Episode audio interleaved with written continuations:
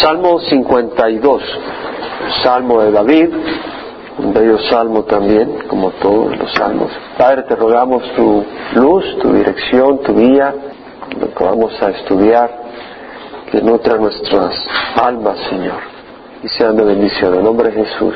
Amén. Para el director del coro, Masquil de David cuando fue Doeg el edomita e informó a Saúl diciéndole David está en casa de Ahimelech o David entró en casa de Ahimelech. Vemos que es para el director del coro. Una vez más es un salmo que ha escrito David con el propósito de ser proclamado públicamente para que la gente lo escuche. Con instrumentos musicales en la casa de Dios, en el templo. ¿Por qué? Porque presenta enseñanzas, advertencias, reflexiones que son verdad y hay provecho espiritual en ellas. Por eso, por eso dice, para el director no lo escribió para él, lo escribió para que podamos oírlo, podamos meditar, porque hay enseñanza en ello. La palabra masquil ya hemos mencionado, en el hebreo quiere decir poema o canto contemplativo. Un poema, es decir, algo que sale del corazón, no es algo como quien dice alguien que está escribiendo ahí, copiando algunos apuntes de comida, de esto, del otro, sino que es algo que es un canto, es un poema inspirado, así como el mundo se inspira con el príncipe de la oscuridad para hacer cantos que traen destrucción. David está estimulado por el Espíritu Santo para presentar este poema hermoso, este canto inspirado por Dios. Y es un poema, un canto contemplativo. Y eso quiere decir que es un canto, un poema para pensar en lo que dice, para contemplarlo, es decir, para considerarlo seriamente sus enseñanzas, las advertencias, las exhortaciones, tomando el tiempo para meditar en ello. Es importante cuando el Señor nos está hablando, a veces hay áreas donde realmente necesitamos quedarnos meditando en ellas y memorizar esas escrituras y seguir trabajando en la memorización y dejar que Dios nos siga hablando por días en algunas escrituras. Eso es estar contemplando, y tomando el tiempo suficiente. Es como cuando un enamorado contempla a su novia, ¿verdad? Está ahí en el restaurante y se le queda mirando ahí, llegan los meseros y ya para cerrar el negocio y todavía está ahí prendido. Se le queda mirando a la muchacha, contemplando. O cuando contemplamos una puesta de sol.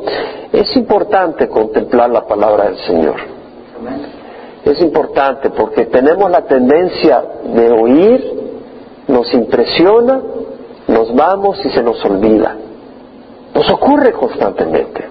La palabra de Dios constantemente decimos, de veras que esta área se me había olvidado y necesitamos trabajar en ella. Nos pasa lo que dice Santiago, que dice, sed hacedores de la palabra y no oidores solamente que se engañan a sí mismos. Y lo vemos en Santiago capítulo 1, versículo 22, donde dice además, porque si alguno es oidor de la palabra y no hacedor, es decir, porque aquí estamos oyendo, la verdad. Es como cuando estás en tu casa y la lees. Puedes leerla, oírla en tu corazón, pero luego cierras la Biblia y te vas al freeway y ya eres otra persona.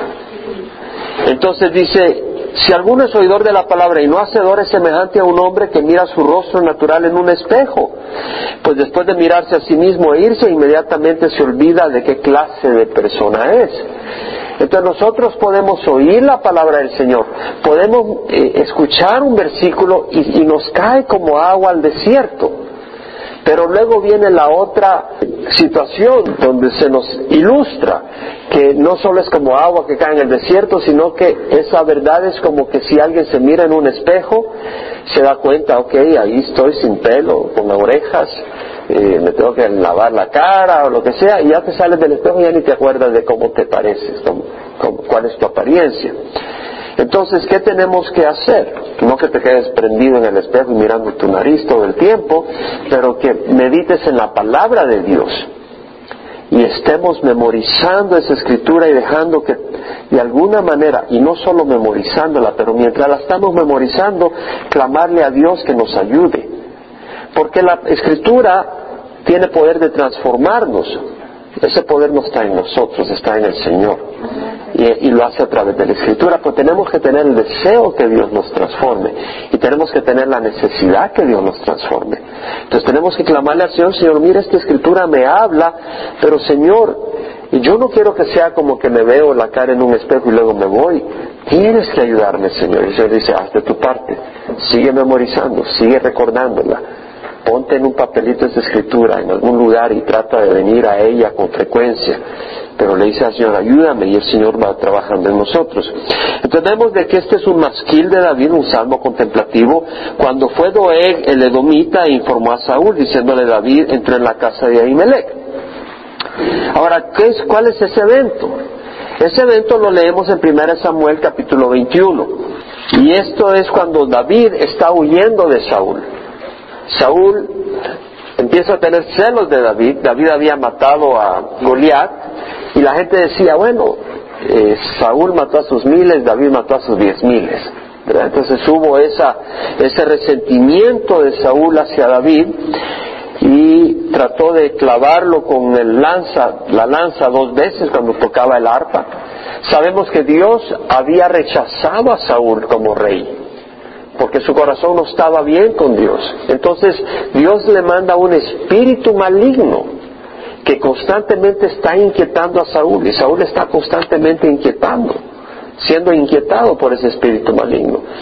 Entonces vemos de que cuando está inquietado solo, solo David lo logra calmar cuando toca esa arpa y canta esos poemas, pero en dos ocasiones trató de clavarlo. Y entonces eh, David huye y en una tercera ocasión vuelve a, tratar de clavarlo. Bueno, después de esas dos veces, eh, Saúl pensó en matar a David, pero eh, Jonatán intercede por David y le dice, pero si él no ha hecho nada malo. Sí, no, puedes estar así. Y entonces Saúl dice, ok, no lo voy a matar, pero después vuelve a tratar de tirarle la lanza y clavarlo. Entonces David huye y luego manda a vigilarlo en la casa donde está con la hija de Saúl, de Saúl porque se había casado con ella. Y la manda a traer a matar, pero David huye porque la esposa lo baja por una cesta y huye. Y entonces vemos ese proceso donde Saúl está siguiendo a David para matarlo. Entonces David huye y en el capítulo 21 dice que entonces dice llegó David a Nob. Nob es, es un lugar no identificado precisamente. Hay algunas dudas en dónde está, pero estaba muy cercano a Jerusalén, ya sea unos cuantos metros o ya sea unas cuantas millas, pero muy cerca. Y David llegó a Nob, al sacerdote Ahimelech, y Ahimelech porque ahí estaba el arca del pacto, ahí estaba el tabernáculo. Y Ahimelech vino tembloroso al encuentro de David y le dijo, ¿por qué estás solo y no hay nadie contigo? Se sorprendió, pues un, guerrero, un tremendo guerrero, siempre estaba peleando las batallas del Señor y ahora él llega solo. Entonces Ahimelech se asusta. Y David respondió al sacerdote Ahimelech, el rey me ha encomendado cierto asunto. E, esa es mentira. David estaba oyendo y aquí en su debilidad miente. A Dios no le, no le agrada la mentira, pero él estaba asustado y, en su susto dice, voy a mentir y, miente con un buen propósito.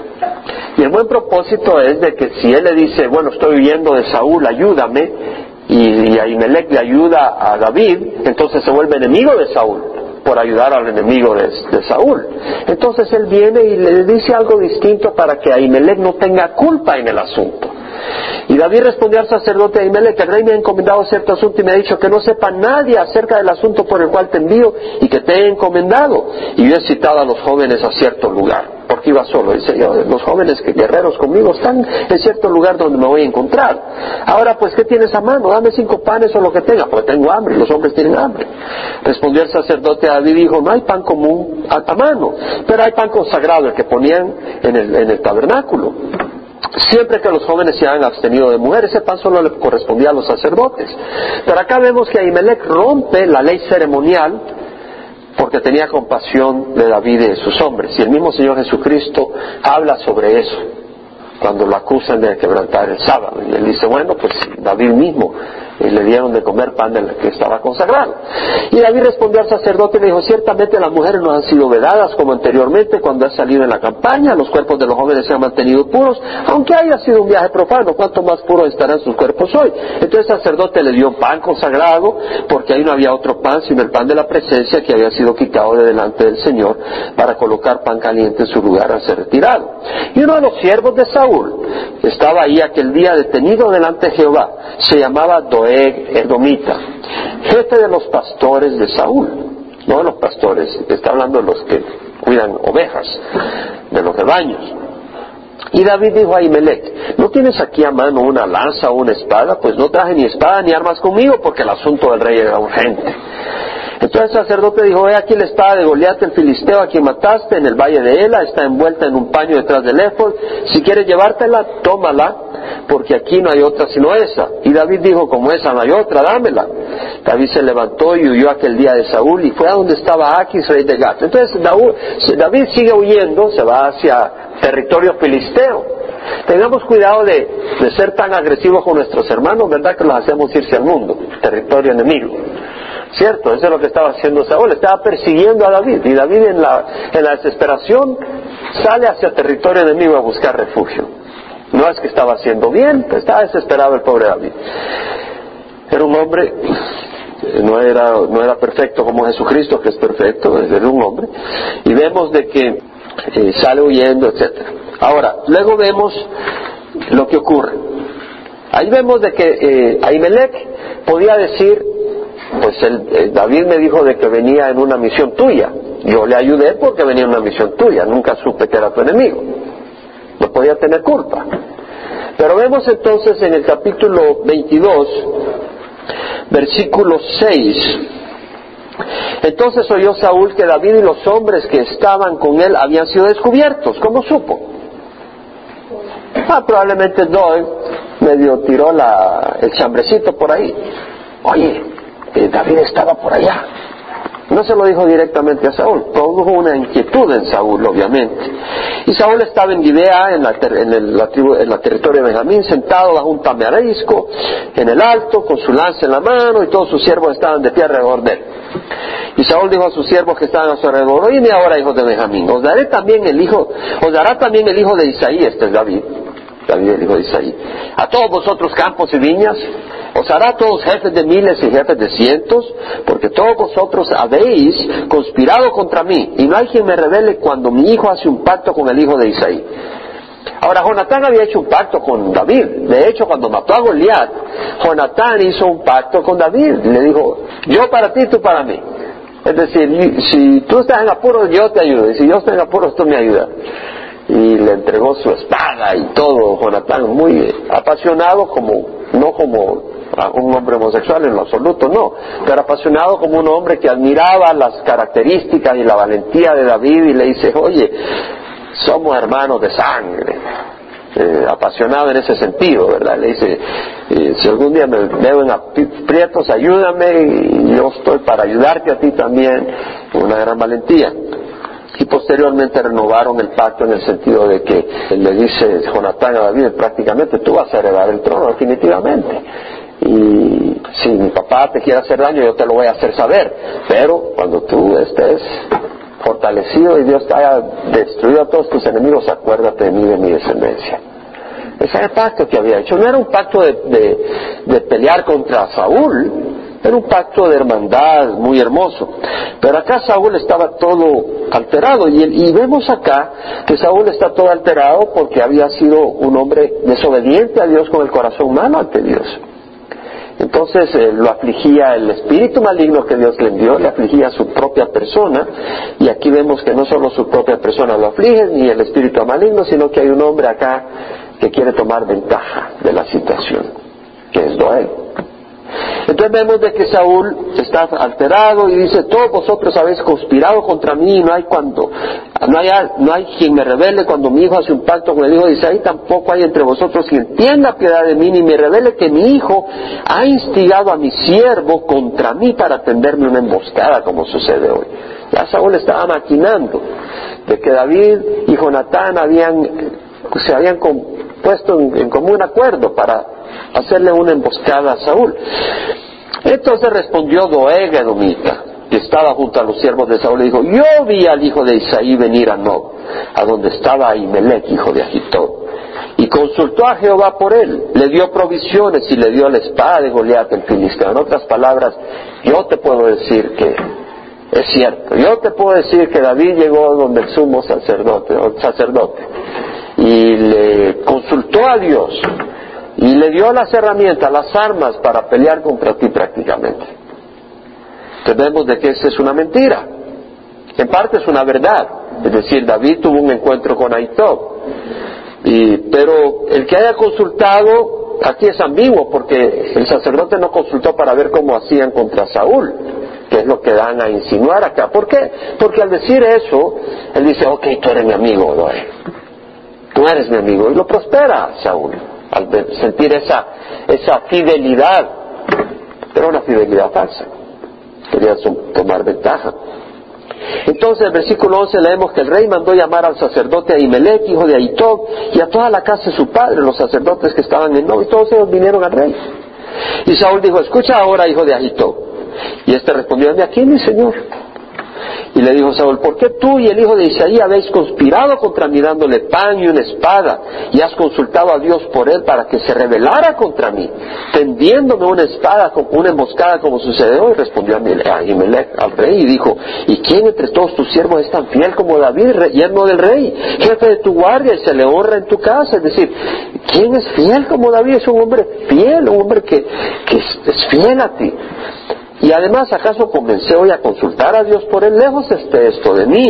No culpe, el rey de, no culpe el rey de nada a su siervo, ni a ninguno de la casa de mi padre, porque tu siervo no sabe nada de todo este asunto. En otras palabras, dice Ahimelech, yo no sé lo que me estás culpando.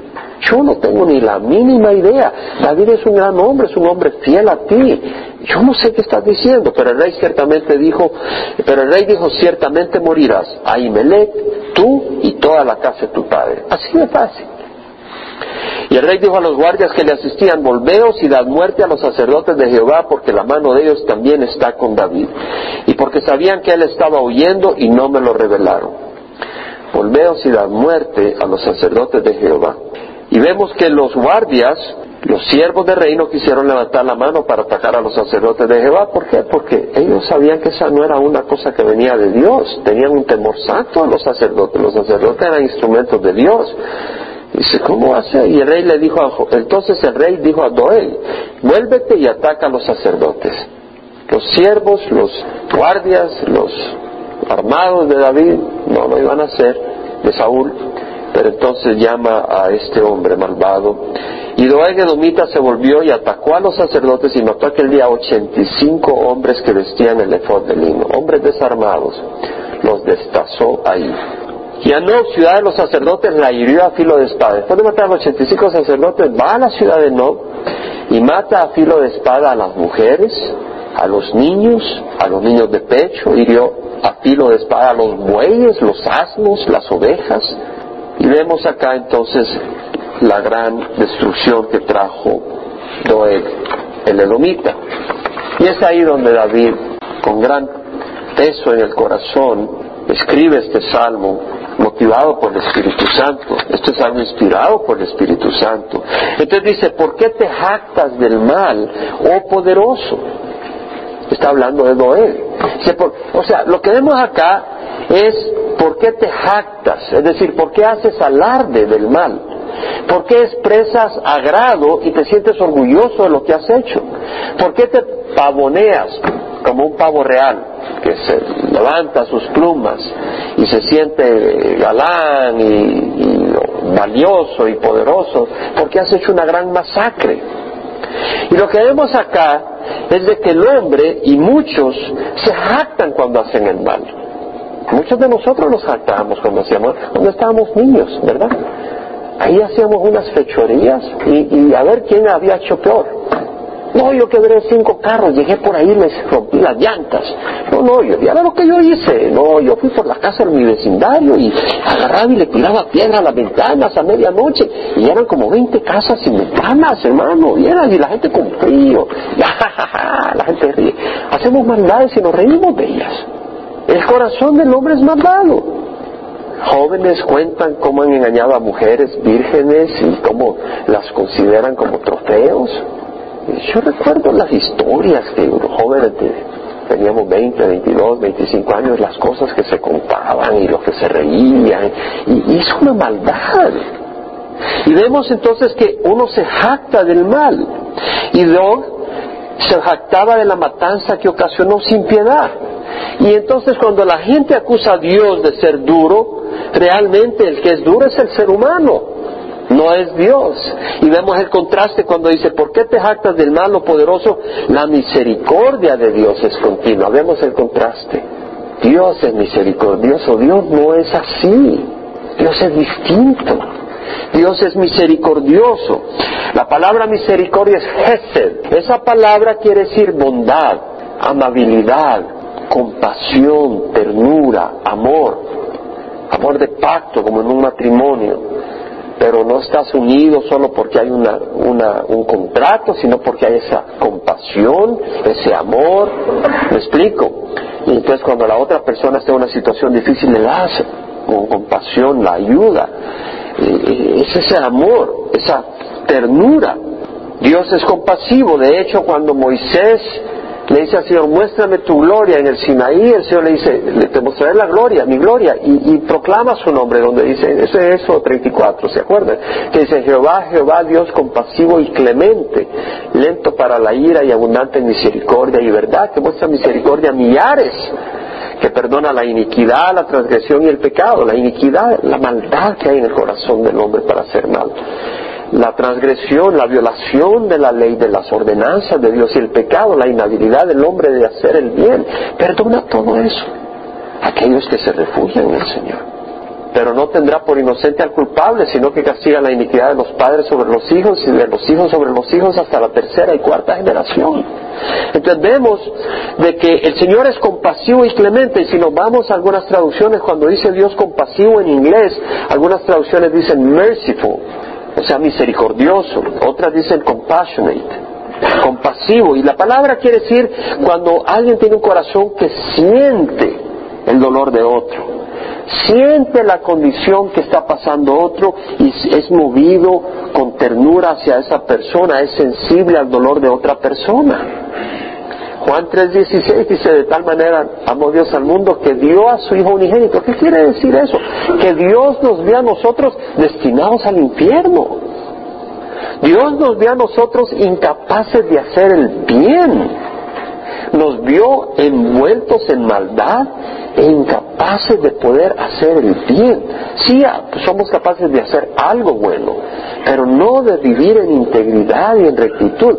El Señor nos ve en esa condición y tuvo compasión y dijo, voy a mandar a mi hijo a morir en la cruz para pagar por sus pecados, porque ellos no pueden pagar por ello. Y les voy a ofrecer la oportunidad de ser transformados. Entonces vemos que Dios es compasivo el primera de Pedro dice, Él mismo llevó nuestros pecados en su cuerpo sobre la cruz. Él mismo llevó nuestros pecados. Esa es la compasión de Dios. Es tan compasivo que Él mismo llevó nuestros pecados en su cuerpo sobre la cruz. A fin de que muramos al pecado y vivamos a la justicia, porque por sus heridas hemos sido sanados. Entonces, la compasión del Señor es tan grande que no solo dice, oh, pobrecito, estás, está mal, sino que está dispuesto a desgarrarse por nosotros y literalmente fue desgarrado por nosotros. Y es la compasión de Dios. Entonces dice clemente, compasivo y clemente, dice la palabra. Y la palabra clemente se traduce en todas las traducciones gracious, lleno de gracia. Es decir, es como que tú vienes y a tu jefe le dices, eh, jefe, eh, sé que tengo que salir a las 7 de la noche en trabajo, pero mi mamá o mi abuelita viene de viaje y tengo que ir a recoger a las 5, ¿me dejas ir? Sí, no te preocupes, sal a las 4 para que vayas con tiempo, o sea, con gracia, con favor. No, tengo que el sábado sé que hay trabajo, pero tengo mi hijo enfermo y tengo que llevarlo al hospital. No, no, no, tienes que venir. Ahí ve cómo le haces, consigue a otra persona. Eso no es nada de gracious. Pero Clemente es alguien que dice, sí, yo te entiendo que no es duro, no es insensible, compasivo y clemente, lento para la ira. Los hombres no somos lentos para la ira, no somos lentos para la ira. Y los que creemos que somos lentos, no lo somos ante la, paciencia de Dios. Dios es paciente, la palabra en inglés es long suffering, sufre long, sufre por mucho tiempo antes de, de tomar acción, o slow to anger, lento para el enojo. Abundante en misericordia, la palabra misericordia la traducen goodness, bondad, love, amor, steadfast love, un amor fiel que persevera. Loving kind es una ternura, es la palabra Hesed.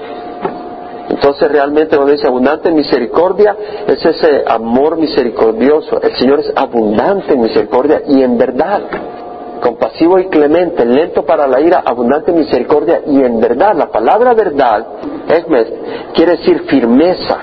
Es decir, no es como aquel que dice, sí, yo te voy a ayudar, pero a la hora de las horas se raja. Eso no es ser verdadero, eso no es ser fiel. Pero el Señor, la palabra Ehmed quiere decir firmeza, fidelidad, verdad, confiabilidad, estabilidad, verdad. Es decir, lo que aparenta es lo que es. No es hoy una cosa y mañana otra. El Salmo dice, la suma de tu palabra es verdad, cada una de tus justas ordenanzas es eterna. La palabra de Dios permanece. No, no es una veleta que se mueve con el viento, con las circunstancias.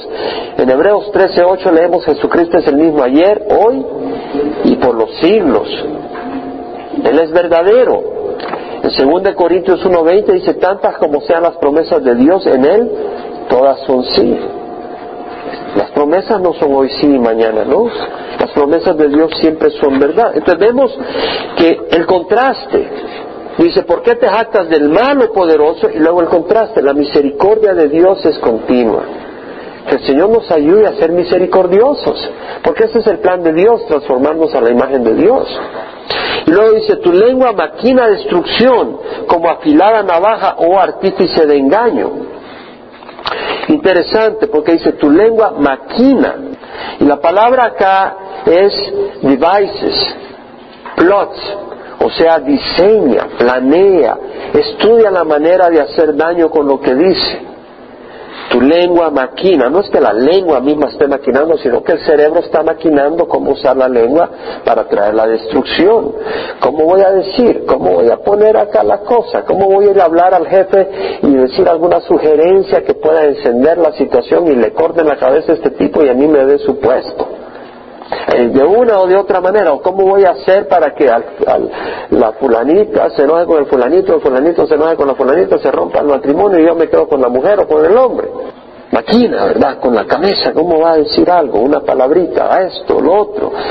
Planea, estudia. Entonces dice, tu lengua maquina destrucción. La palabra destrucción acá quiere decir calamidad, ruina total máquina de destrucción, como afilada navaja. Recuerdo en, esos cuchillos que usan para cortar cartones, son filudos.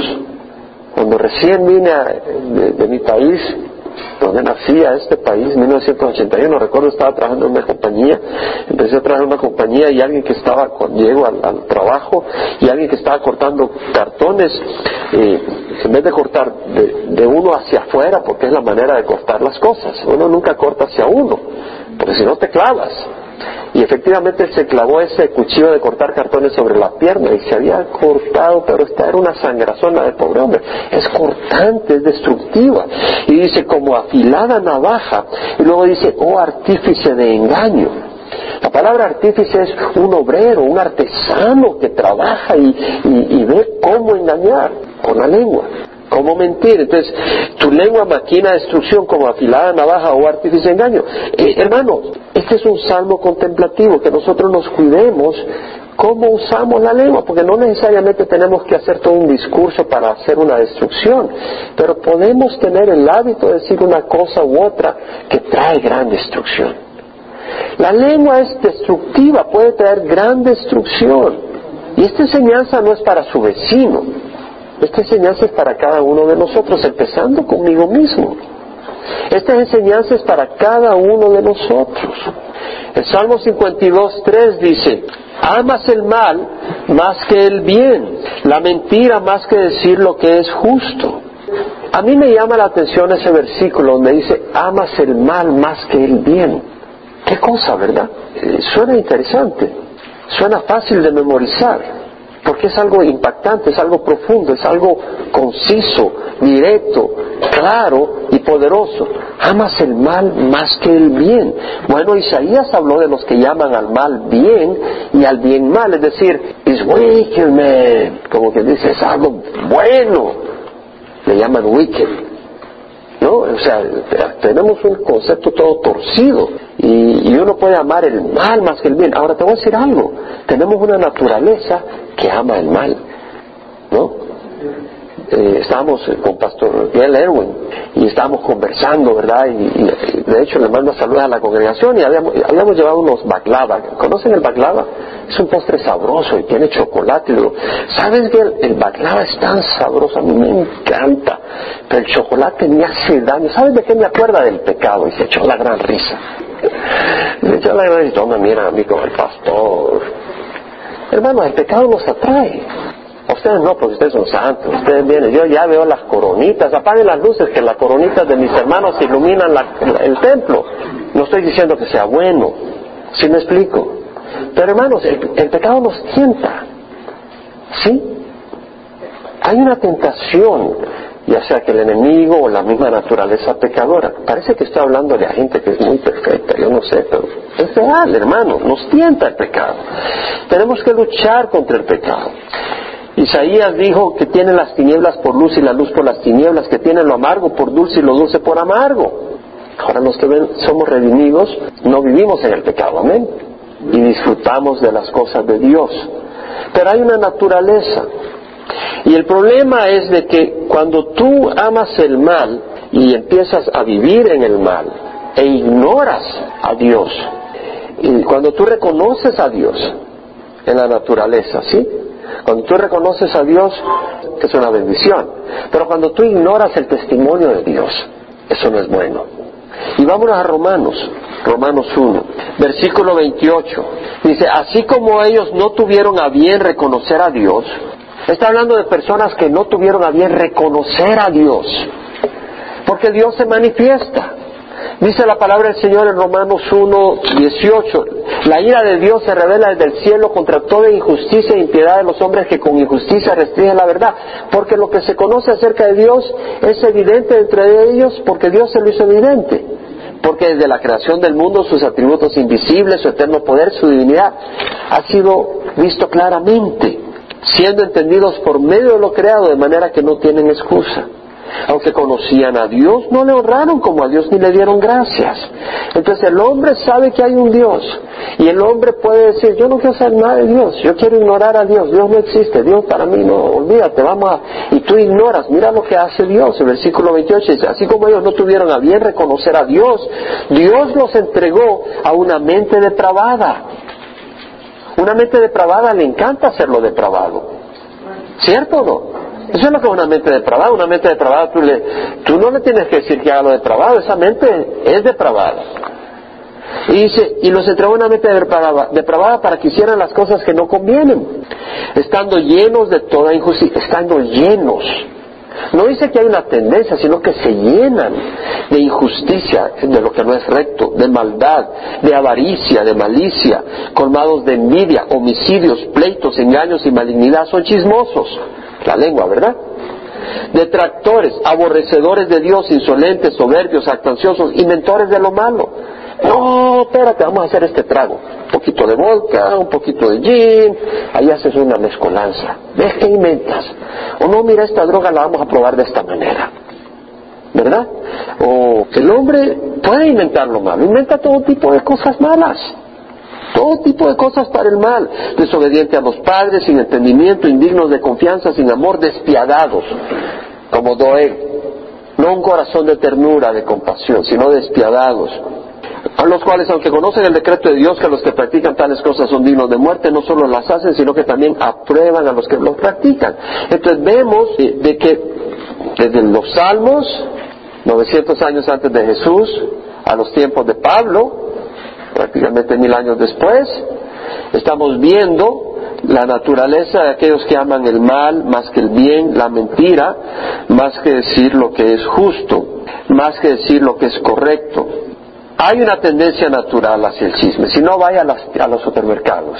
Ahí están los tabloides, ¿verdad? pasan, al, pasan y venden los tabloides cuando hay alguna miseria de alguna persona. Fulano le quemó la pata o le fue infiel a fulano, como usan la frase, dependiendo de dónde. Dice cosas, ¿verdad? Y ya todo el mundo ha comprado la revista interesado a ver qué pasó, el chisme, qué pasó y la gente se goza. Ya, ya supiste lo que le pasó con la niña, que hay que tanto.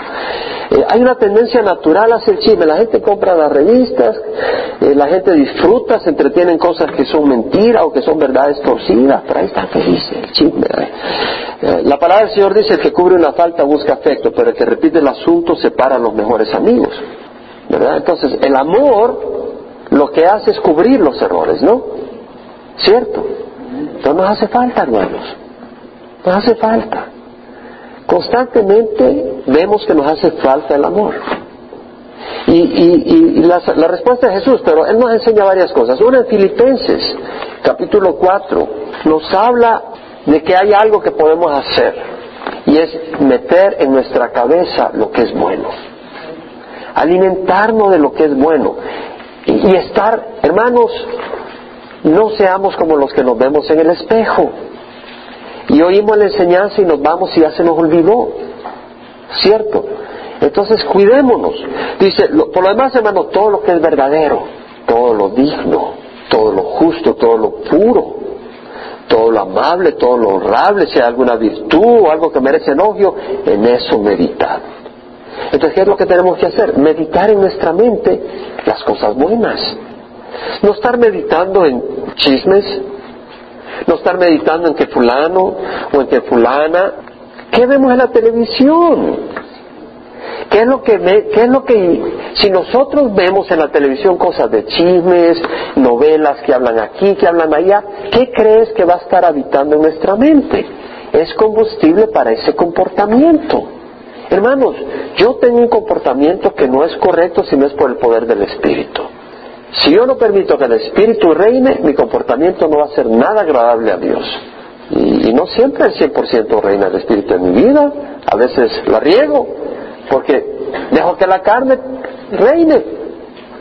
Entonces vemos que tenemos que llenar nuestra mente. Ahora, hay consecuencias. El versículo 4 del Salmo 52 dice, amas toda palabra destructora o lengua de engaño, pero Dios te destruirá para siempre. Noé se sentía muy fuerte, pero dice, Dios te va a destruir para siempre, es decir, cuando Él destruya, va a ser una destrucción eterna. Te arrebatará y te arrancará de tu tienda y te desarraigará de la tierra de los vivientes. Vemos el, juicio. Y vuelvo al... ¿En qué falló Noé? ¿En qué falló? ¿Qué falló? Pueden decirme en voz alta. ¿Cómo? Mintió. ¿Y qué más hizo? Porque David mintió también, ¿verdad? Cuando llegó donde Ahimelech. ¿Cierto? Pero hay una diferencia en cómo usaron la lengua de uno y el otro. Maquinó. ¿Qué es lo que tenía? ¿Qué, es lo que buscaba Doel? Buscaba tener posición, buscaba tener el favor del rey y no le importó hacer una matazón. Si me explico, era un hombre malvado en su corazón. Había maldad en su corazón.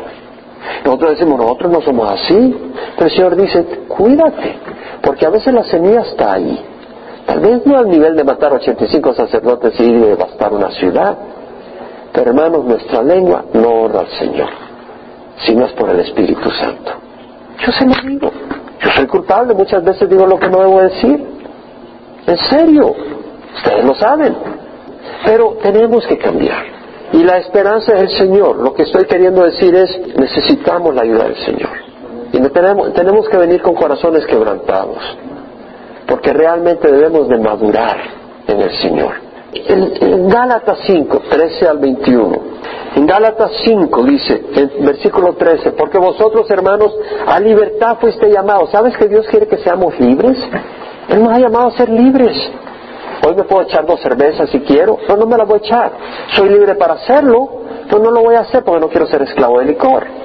Soy libre para hacer comentarios, pero un momento, ¿y esos comentarios edifican o no? Y si no edifican, ¿por qué lo voy a hacer?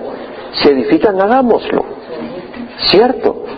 Entonces vemos que soy libre, vosotros hermanos a libertad fuiste llamados, solo que no uséis la libertad como pretexto para la carne, sino servíos por amor los unos a los otros, porque toda la ley en una palabra se, se resume en amarás a tu prójimo como a ti mismo.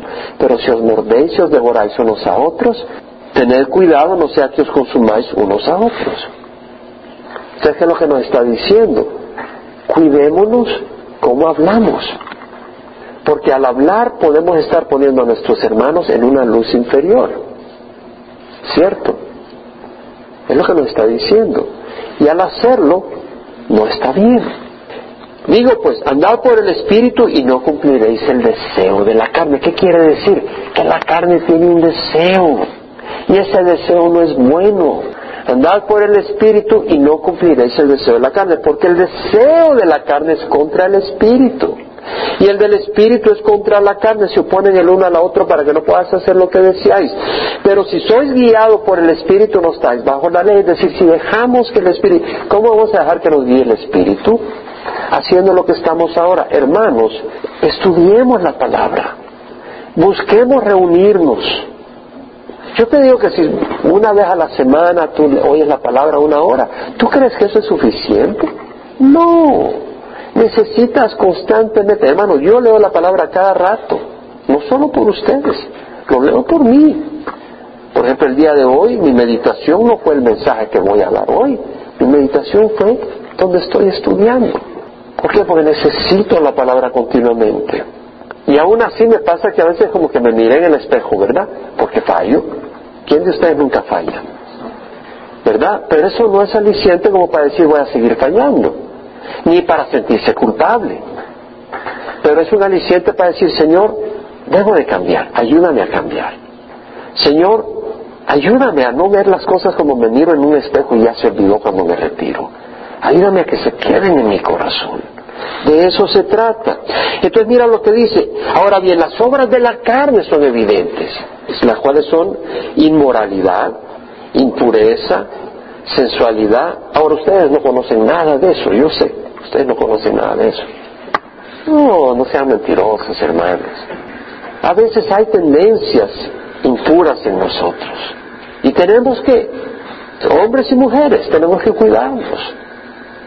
Tenemos que cuidarnos. Idolatría, hechicería, enemistades. Mira lo que viene después. Enemistades, pleitos. Aquí nadie conoce los pleitos celos, enojos.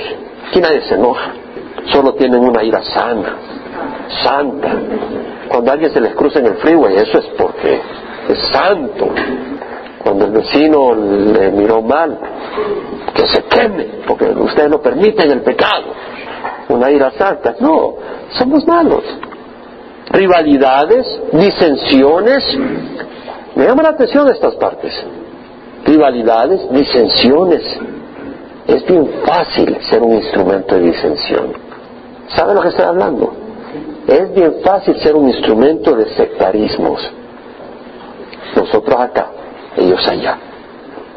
Nosotros, ellos, sectas, grupos, grupitos, sectarismos. Es fácil empezar a hacer divisiones dentro de la iglesia. Ellos son los que viven allá, estos son los que viven acá estos son los que tienen trabajo, estos son los que no tienen trabajo, estos son los que son piel blanca, estos son los que son más medio morenos, estos son los calvos, estos son los que tienen pelo y hacen distinción. Estos son los que me caen bien, estos son los que no me caen bien, porque los que no me caen bien yo no me meto con ellos. Y lo hacemos a la hora de almorzar, hermano, convivio, y parecen magnetos. Con los que siempre se sientan, ahí se sientan. Porque con los que no se sientan, eso no. Eso no, eso no comen pupusas. Yo no me siento con ellos. O esos no comen tacos, o no le echan pimienta al taco, no le echan chile, no se comen serranos. Se comen a veces un jalapeño, pero no saben comer serrano, no son de los míos.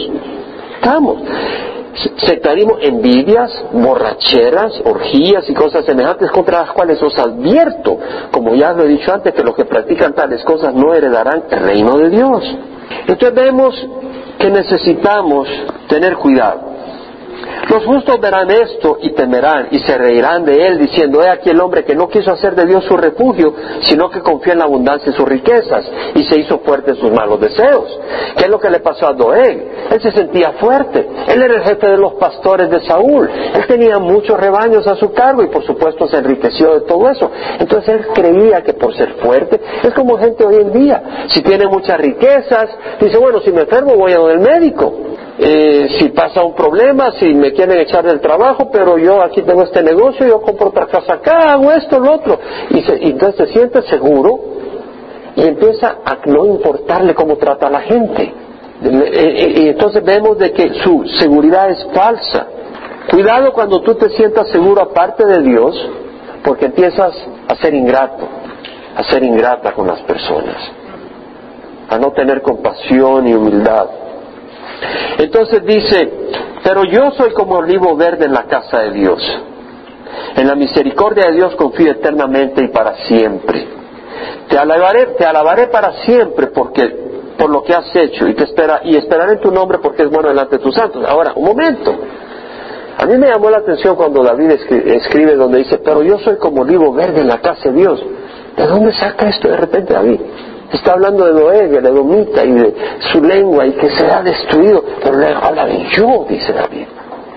Y se separa de este hombre y dice, pero yo no soy así. Y dice, pero yo soy como olivo verde. Bueno, número uno, David no caminaba en el camino de Noé, aunque tenía una naturaleza pecadora, tenía un temor santo de Dios. Y David amaba la palabra de Dios. Y tenía un santo, tenía un temor santo de Dios y amaba la palabra de Dios, era distinto. ¿Sí me explico? Estoy hablando y cuando hablo, cuando le hablaba a usted, hermanos, hermanos, yo fallo y ustedes fallamos y todo, pero no estoy hablando como el que está en el mundo. Porque el que está en el mundo ni tiene sentido, ni, sabe que está haciendo todas esas barrabasadas y está tranquilo. Pero eh, lo comparto con nosotros en el sentido de que Vayamos de gloria en gloria, como dice el Señor. Y no nos acostumbremos a donde hemos estado, pero sigamos avanzando en rectitud y en madurez y, en, perfección. No nosotros, sino el Señor que va haciendo la obra, pero que nos ayude el Señor. ¿Sí me explico? Porque si ni siquiera quieres, ¿cómo vas a cambiar? ¿Me explico? No porque por eso vas a ser aprobado por Dios, somos aprobados por la sangre de Jesús. Pero qué hermoso poder reflejar el carácter de Jesús. Eso es lo que Dios quiere. Dios merece que nosotros le honremos de esa manera. Ahora, vemos ahora que Él dice, yo soy un árbol de olivo en la casa de Dios. Ahora, el olivo era una de las bendiciones de la tierra prometida. ¿Por qué? Bueno, era altamente apreciado por sus muchas cualidades. Crece donde hay poca tierra. Tú ves las fotos de los árboles de olivo en el huerto de Getsemaní, en, lo que es el monte de olivos y esas áreas. Son árboles donde están puño de piedras y terreno eh, no abundante, de tierra fértil. No es tierra muy fértil necesariamente. Muy pocos árboles crecen ahí, pero el olivo crece ahí. Y nosotros podemos crecer aún en California si me explico, como olivos de Dios, donde nada bueno crece, porque hay tanta maldad, pero podemos crecer como olivos y el olivo está lleno de aceite que es un símbolo del Espíritu Santo. Y podemos ser como olivos, un árbol que es capaz de producir 20 galones de aceite. Un árbol de olivo puede producir 80 litros de aceite. Y ese aceite se usa para iluminar, se usa para producir calor cuando tienes frío, se usa para cocinar, se usa para tratar tus heridas y tus golpes. Qué hermoso, para sanidad. Entonces vemos de que el, olivo era algo precioso. De hecho, si te vas al libro de Oseas, capítulo 14, versículo 1 al 6, dice, vuelve, oh Israel, a Jehová tu Dios, pues has tropezado a causa de tu iniquidad tomad con vosotros palabras y volveos a Jehová y decirle, quita toda iniquidad y acéptanos bondadosamente para que podamos presentar el fruto de nuestros labios. Vemos que Dios nos dice que vengamos a Él y le digamos, límpianos de nuestra iniquidad. O sea, cámbianos. Yo creo que es bueno pedirle a Dios eso.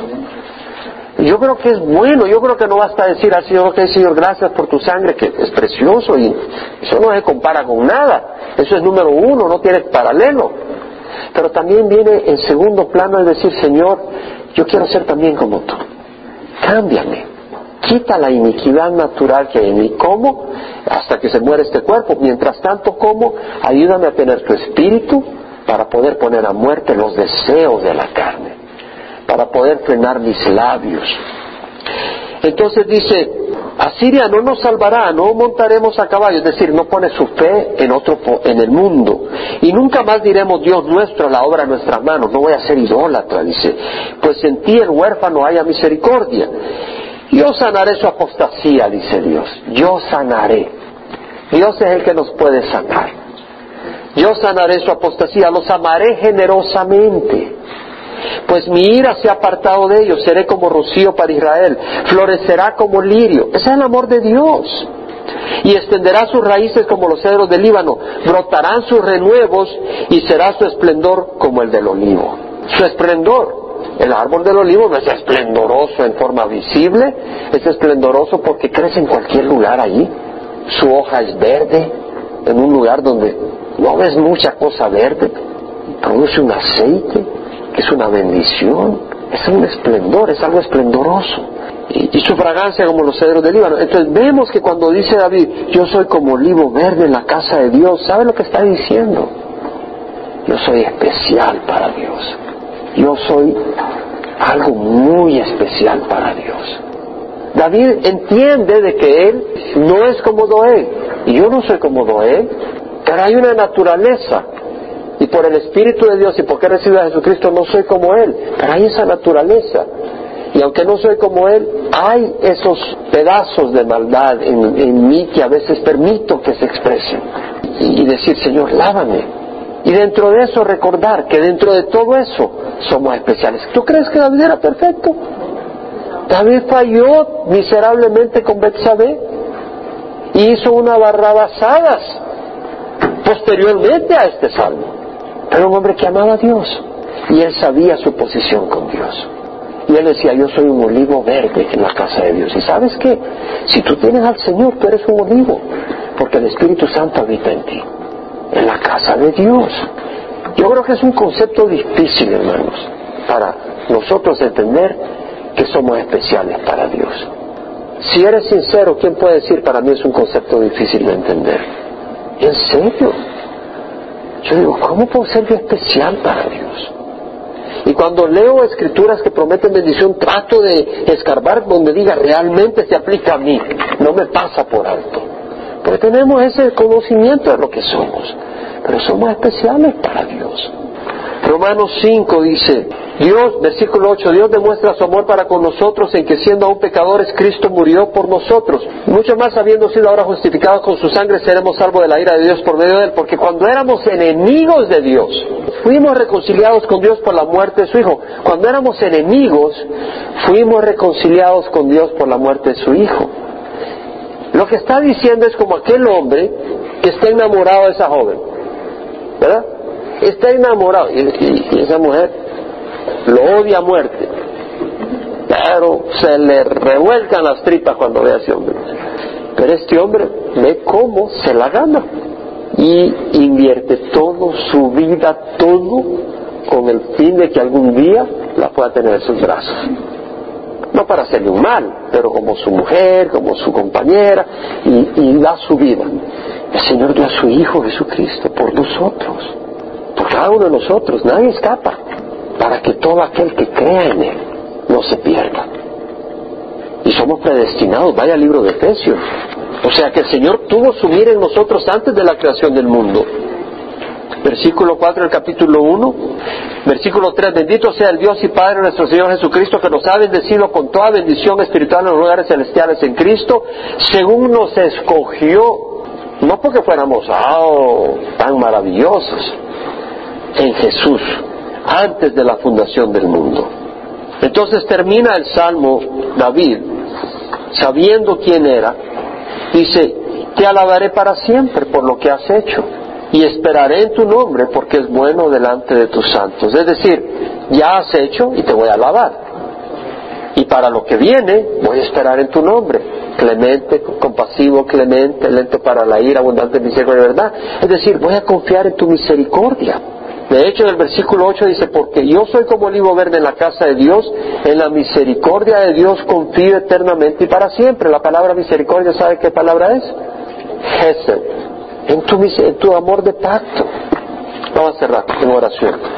Padre, tú nos amas y definitivamente no somos como Noé, pero definitivamente hay una naturaleza pecadora en nosotros. Y cada uno de nosotros necesitamos tu sanidad y tu poder para que nuestra lengua, Señor, te traiga honra y gloria. Y Señor, no es la primera vez que sabemos esto. No es la primera vez que oímos una exhortación en esta área. Pero estoy seguro que hemos fallado muchas veces desde la última vez que la oímos. Y te decimos, Señor, sigue haciendo la obra. Yo necesito tu ayuda. A veces frustrado me quejo y digo, no, pero es que este fulano, que no es bueno ni para pelar papas. Y no te agrada, Señor. ¿Y cómo necesito tu ayuda? Porque yo no puedo. Yo sé que mis hermanos están igual que yo. Y queremos, queremos, Señor, honrarte. Porque es ahí donde se manifiesta tu, tu amor y tu presencia. Así que, Señor, confesamos nuestro pecado. Confesamos nuestro pecado y pedimos tu ayuda. Y reconocemos que somos olivos verdes en la casa de Jehová. Reconocemos eso. Porque David no, tú no haces acepción de persona. David era olivo verde porque él te escogió a ti. Y nosotros te hemos escogido a ti. Entonces somos olivos verdes. Y de hecho nos has dado tu Santo Espíritu. Así que te damos gracias y rogamos tu ayuda en nombre de Cristo Jesús. Amén.